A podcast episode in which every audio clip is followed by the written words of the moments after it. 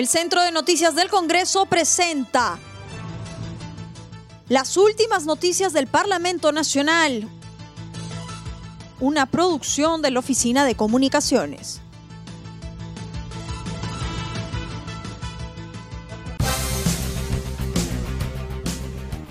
¿Cómo están? Los saluda Claudia Chiroque. Hoy es lunes 31 de agosto y estas son las principales noticias del Congreso de la República.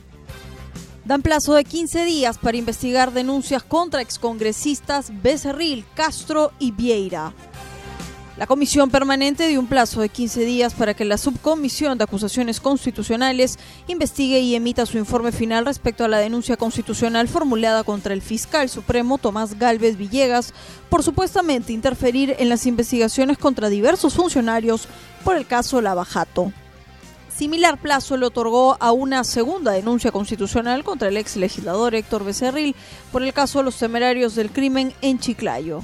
Igual tiempo tendrá la subcomisión de acusaciones para indagar por el supuesto ingreso indebido a una cuenta de WhatsApp y los supuestos cobros de diezmos por parte del excongresista Jorge Bravo, a quien se le acusa por los presuntos delitos de concusión y violación de correspondencia. En otro momento, los integrantes de la comisión aprobaron la acumulación de las denuncias constitucionales contra el fiscal supremo Pedro Chávarri.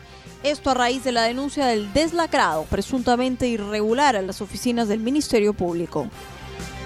Modifican cuadro de integrantes de la subcomisión de acusaciones constitucionales.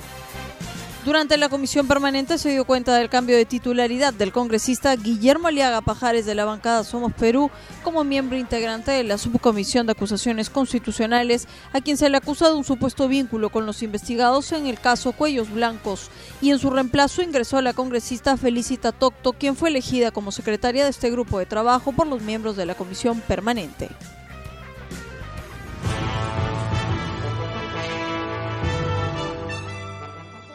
El Centro de Noticias del Congreso presentó las últimas noticias del Parlamento Nacional, una producción de la Oficina de Comunicaciones.